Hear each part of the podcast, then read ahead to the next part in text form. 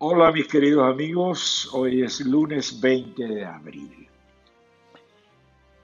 La incertidumbre parece ser el signo de estos tiempos. Y esa incertidumbre se nos dispara con el coronavirus.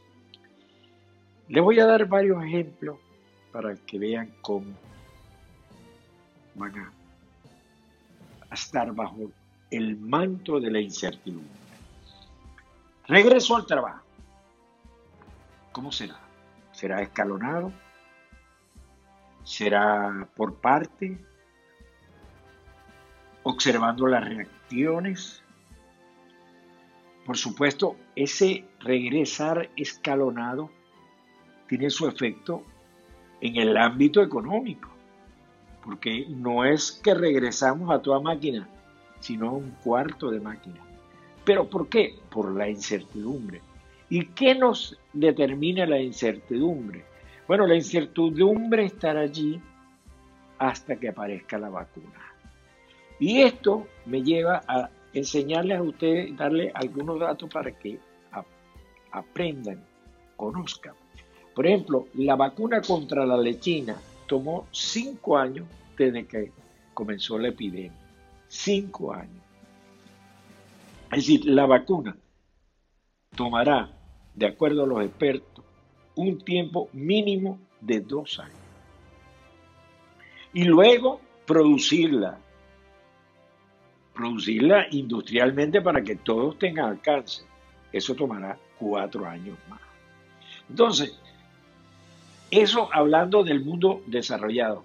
Pero imagínense en el mundo subdesarrollado, imagínense en Bolivia, imagínense en los países africanos, imagínense en, Honduras, etcétera. Tomará tiempo. Es la incertidumbre es la característica.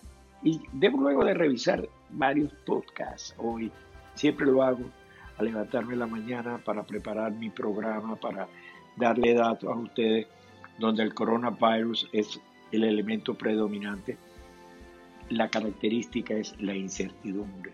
Son más las dudas de la certeza. Después, fíjense en otro ámbito. Las restricciones en los desplazamientos, es decir, en los viajes. ¿Cómo van a ser los viajes internacionales? Pero vamos a comenzar antes. ¿Cómo es la ubicación dentro de los aviones? ¿Cómo mantenemos el distanciamiento social en el autobús, en el metro, en los aviones? ¿Cuánto aumenta el costo para los aviones? ¿Cómo será esos desplazamientos y después las llegadas? Porque un procedente del Centro África. Aquello será revisado desde el punto de vista higiénico. Es decir, será mucho más complejo. Porque no existe la vacuna, repito. Entonces, la incertidumbre es el manto que rodea todo esto. En los colegios, ok, ya sabemos que el año escolar se acaba, perfecto. Ya sabemos que los niños no son víctimas, por ahora, de la enfermedad, pero son transmisores. Evidentemente que son transmisores. Entonces, son vehículos. Pues. Entonces, habrá que tener un cuidado muy especial el niño que venga de una casa donde hay alguien infectado o que se ignore que está infectado. Entonces, otra cosa, ¿no? Al principio nos entusiasmamos y pensamos que el virus con el calor no tenía vía porque era invierno, este, Italia, España, etc. Nueva York, frío, Michigan, pero ya vemos que no, que la calor, el calor no es determinante. Fíjense el caso de la India, fíjense el caso Brasil, fíjense el caso México, fíjense el caso Ecuador. Entonces, no hay la certeza, la incertidumbre, continúa la incertidumbre. Tenemos por cifras aparentemente el 3% de los norteamericanos está infectado. ¿Cuánto es el 3% en una población gigantesca como esto? Miles y miles. Sobre todo la idea central que le debe quedar a ustedes es que mientras no tengamos la vacuna, la solución, y que sea procesado industrialmente para que todos tengan acceso a eso, a ella, no estamos tranquilos ni estamos a salvo. Y la conclusión que saco del día de hoy, ¿qué tomará? Para que llegue a, a todos alrededor de cinco años. ¿Cómo aguanta el aparato económico? ¿Cómo aguanta el aparato industrial? Los robots pueden trabajarte en un momento determinado, pero la gente que tiene menos ingresos y que es la más débil, que hace torticas, que hace esto, que sirve en la bomba, que ayuda allá, que cose. ¿Cómo, cómo queda esta gente?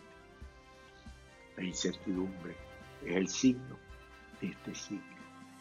Este siglo que comenzó hace 20 años pensábamos que, bueno, estamos en un mundo ya postindustrial, un mundo que iba más allá que las comunicaciones. No, que hoy en día podemos hablar con cualquier lugar del mundo por a través de la internet, lo que tú quieras. Bastó y sobró. Que apareciera un virus, que no hubiera la cura para ese virus, para demostrar una vez más la debilidad del ser humano como especie. Ojalá por la inteligencia, por el adelanto de la ciencia, logremos superar. Yo en estos podcasts les seguiré llevando a ustedes todas las grandes discusiones en los grandes medios de comunicación sobre el corona. Pero el día de hoy yo los invito para que vean el programa en EBTV YouTube por YouTube, porque tengo acá tocando que nos habla de lo que pasó el fin de semana, de la guerra de carteles, entre los carteles. Afecta inclusive hasta Carabobo.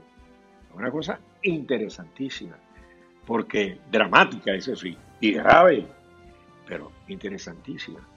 Como el sostén de esta eh, dictadura venezolana está fundamentada en los carteles del narcotráfico y cómo la operación naval de Estados Unidos y países aliados ha logrado precipitar acciones que a lo interno tendrán consecuencias. Veremos todas las noticias con mi colaboradora María Gabriela, las que rompen el celofán. Leopoldo Martínez, que es un hombre del Partido Demócrata venezolano y norteamericano a la vez. Eh, es interesante porque es la otra cara de la moneda. Es la, cara de Biden, que tiene, aunque ustedes no lo sepan, una gran experiencia tratando con epidemias y que le tocó manejar una de las crisis económicas más grandes que tuvo los Estados Unidos y el mundo desarrollado, que fue la de 2008. Nos puso el presidente Obama precisamente a cargo de esto. Vamos a tener a John Mandeleno, un analista venezolano, que nos ve la perspectiva de Venezuela, la posibilidad de una negociación.